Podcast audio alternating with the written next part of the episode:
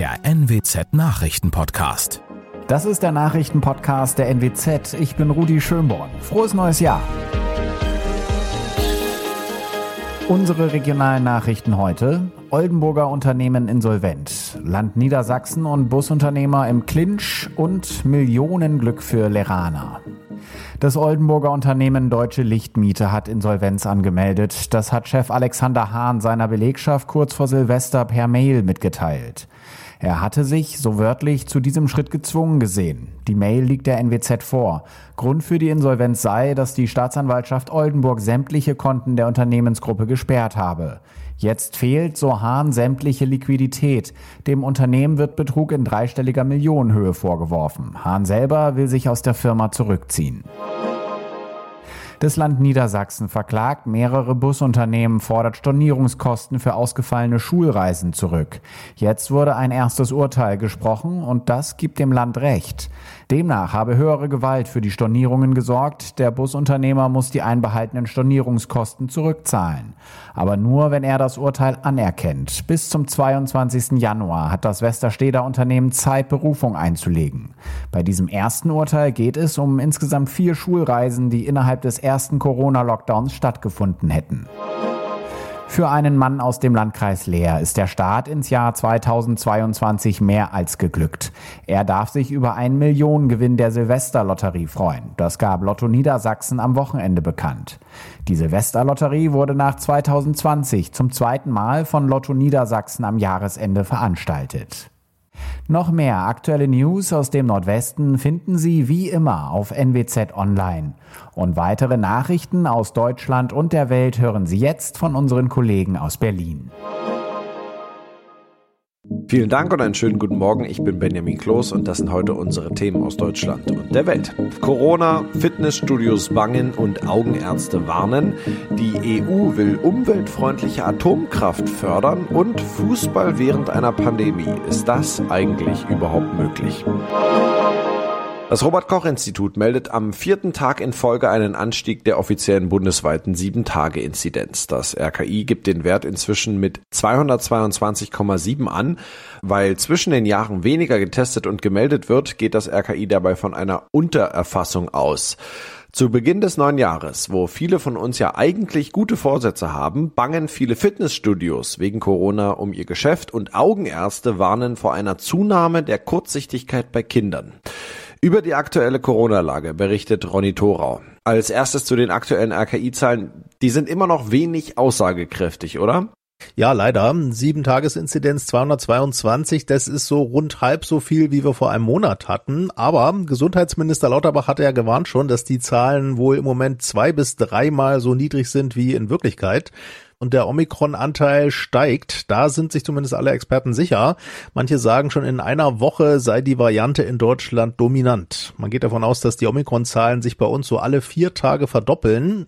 Am kommenden Freitag, also schon in fünf Tagen, wollen Bund und Länder ja neue Maßnahmen beraten. Bis dahin soll es dann einigermaßen sichere Zahlen geben. Ja, Corona trifft ja viele Branchen hart, aber jetzt gerade zu Beginn schlagen Fitnessstudios Alarm. Wie ist da die Lage? Ja, die hätten jetzt eigentlich die beste Zeit des Jahres, weil jetzt so nach der Weihnachtsvöllerei und mit dem Jahreswechsel haben doch viele von uns sehr gute Vorsätze, auch was Fitness und die Pfunde angeht. Aber jetzt warnt der Verband der Fitnessstudios, man befürchte wegen Omikron sowieso wieder einen schlimmen Winter und vor allem 2G-Plus-Regeln, die hielten viele von Neuanmeldungen ab weil wenn Geimpfte und Genesene einen zusätzlichen Test noch machen müssen, dann sei das vielen doch zu umständlich.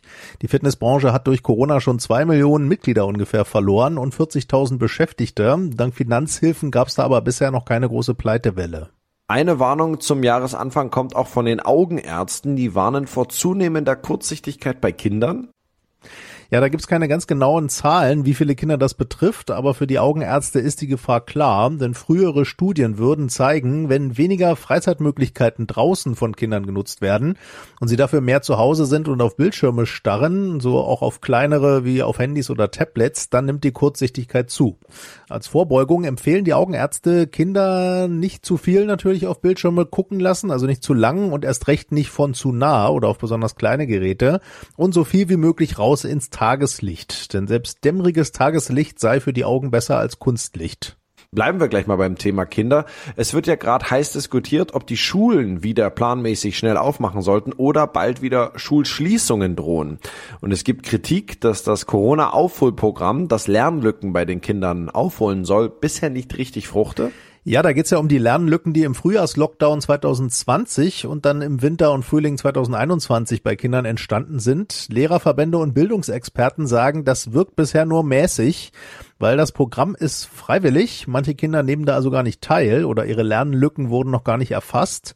Außerdem hätten manche Schulen im Moment nicht mal genug Personal für die Grundversorgung, geschweige denn für Nachholmaßnahmen. Und teilweise würden die außerschulischen Fördermaßnahmen nicht die Kinder erreichen, die es besonders brauchen, sondern eher Kinder von Eltern, die sich da stark drum kümmern können. Da herrscht ja nicht immer Chancengleichheit. Ja, wegen Corona gibt's ja auch zu Jahresbeginn gleich wieder Corona-Proteste und auch wieder Verletzte im thüringischen Kreis. Ja, da sind gestern mehrere Demonstranten und Polizisten verletzt worden. 400 Demonstranten waren da unterwegs. Die Polizei hat den Umzug durch die Stadt, der geplant war, gestoppt und dabei auch Schlagstöcke und Pfefferspray eingesetzt. Der Umzug war nicht angemeldet und die Teilnehmer trugen auch keine Masken und hielten sich nicht an Mindestabstände. Eine noch größere Demo gab's in Düsseldorf gestern.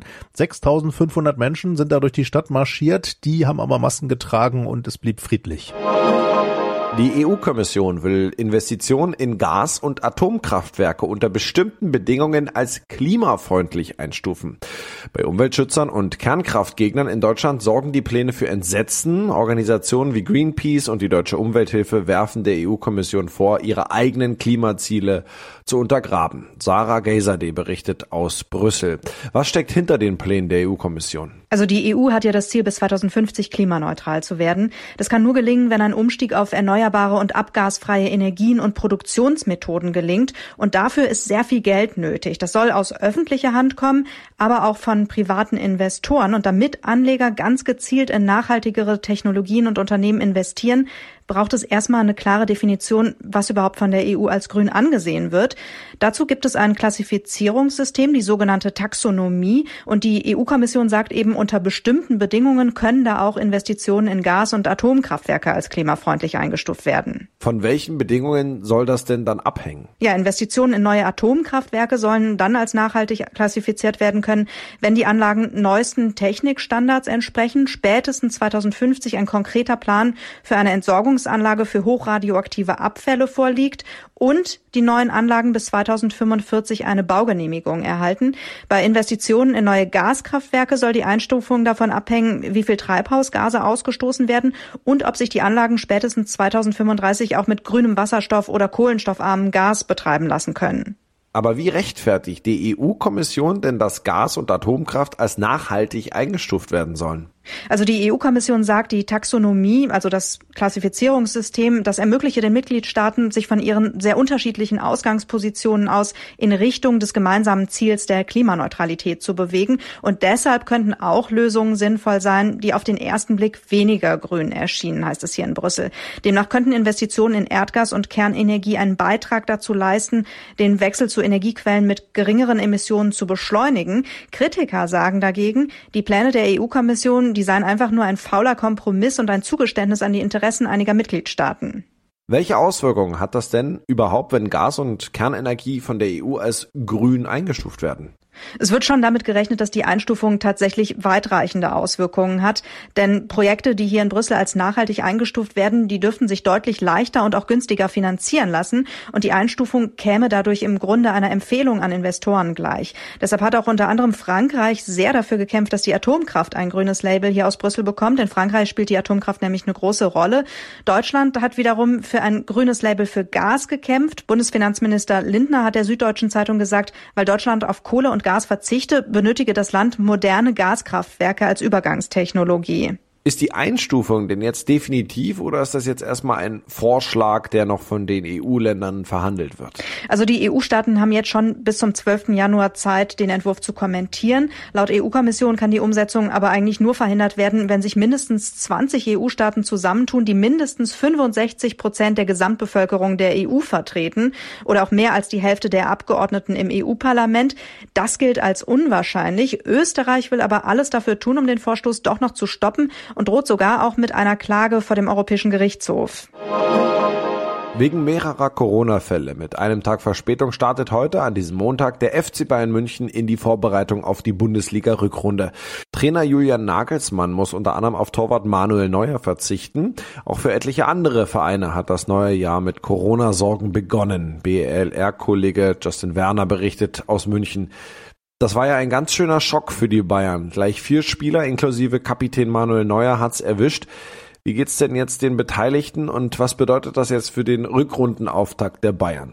Also das Wichtigste mal zuerst allen geht es soweit ganz gut. Manuel Neuer, der hat sich selbst auch nochmal via Social Media gemeldet. Zum Glück hat er nur leichte Symptome, muss jetzt aber wie einige seiner Kollegen pausieren. Am Freitag geht's ja los für die Bayern mit dem Duell gegen Gladbach. Dann auf jeden Fall dezimiert, aber auch bei den Gladbachern sind gerade vier Spieler in Quarantäne. Wieder mit dabei bei den Bayern ist dafür Josua Kimmich. Der wird auch heute beim Trainingsstart wieder auf dem Platz stehen. Wie ist denn die Lage bei den anderen Clubs? Also Corona-Fälle gab es eigentlich überall, auch beim BVB, da wurde Verteidiger Sagadou positiv getestet. Bei den Dortmundern geht's ebenfalls heute wieder los. Über 25 Corona-Fälle gab es nach Weihnachten übrigens bei den Bundesligisten. Also hoffen wir einfach, dass die Kurve da nicht noch weiter nach oben geht. Einige Teams, die stehen schon länger wieder auf dem Platz, zum Beispiel die beiden Aufsteiger Bochum und Fürth. Die trainieren schon seit dem 27. Dezember Dezember wieder. Eine gute Woche Trainingsvorsprung also, da kann man vielleicht den ein oder anderen Gegner dann äh, niederkämpfen. Gibt es jetzt nochmal gesonderte Maßnahmen für die Bundesliga? Ja, bundesweit gibt's ja jetzt nur noch Geisterspiele, die finden dann jetzt auch wieder in allen Stadien statt, also Spiele komplett ohne Zuschauer. Dazu wurden bzw. werden alle Profis vor dem Trainingsauftakt getestet. Die Bayern, die haben ihre Maßnahmen jetzt auch nochmal verschärft. Da wird jetzt wieder Zitat deutlich engmaschiger getestet. Also los geht's wie geplant am Wochenende mit dem 18. Spieltag, auch trotz der vielen Infektionen. Und dann schauen wir mal, ob die neuen Maßnahmen auch greifen. In unserem Tipp des Tages geht es heute um die gesetzliche Krankenkasse. Denn da lohnt es sich am Anfang des Jahres ein Auge drauf zu werfen, denn da hat jede fünfte zum Jahreswechsel ihren Beitragssatz angehoben. Das berichtet die Welt am Sonntag. Betroffen seien mehr als ein Viertel der 73 Millionen gesetzlich Versicherten. Dirk Zeitler berichtet aus Berlin. Doch das ist möglicherweise nur der Anfang. Der Vorstandsvorsitzende der DAK Gesundheitsstorm warnt vor einem Beitragstsunami bereits in einem Jahr, wenn die Politik nicht aktiv gegensteuert. Drohende Milliardenlöcher hätten bisher nur durch staatliche Sonderzuschüsse und den Rückgriff auf Kassenreserven gestopft werden können, sagte die neue Chefin des AOK Bundesverbandes Reimann der Welt am Sonntag. Zwar haben zum Jahreswechsel auch neun Kassen ihre Beiträge gesenkt, dabei handelt es sich aber um sehr viel kleinere Betriebskrankenkassen. Und das noch einen kuriosen Vorfall gab es über den Wolken. Auf einem Flug zwischen Deutschland und Kanada hat ein pöbelnder Passagier für Unruhe gesorgt. Mit an Bord war ein Paar aus Österreich, beide Polizisten, eigentlich auf dem Weg in den Urlaub die sich dann aber den genau nicht vermasseln lassen wollten. Dirk Zeitler berichtet. Das Polizistenpaar ging äußerst umsichtig vor. Diskret nahm es Kontakt mit dem Piloten und seiner Crew auf. Nachdem die Sicherheitsbehörden in Deutschland und Kanada ihr Okay gaben, schritten sie zur Tat und überwältigten den Mann und fesselten ihn mit Kabelbindern. Die Streifenbeamten bewachten den Passagier stundenlang bis zur Landung in Kanada, wo er den Behörden übergeben wurde und das Paar seinen Urlaub antrat. Österreichs Innenminister Gerhard Kahner ist stolz auf die beiden. Ihr Einschreiten sei mutig, intelligent und beherzt gewesen. Ja, das war's von mir. Ich bin Benjamin Kloß und wünsche Ihnen noch einen schönen Tag und einen guten Start in die Woche. Bis morgen.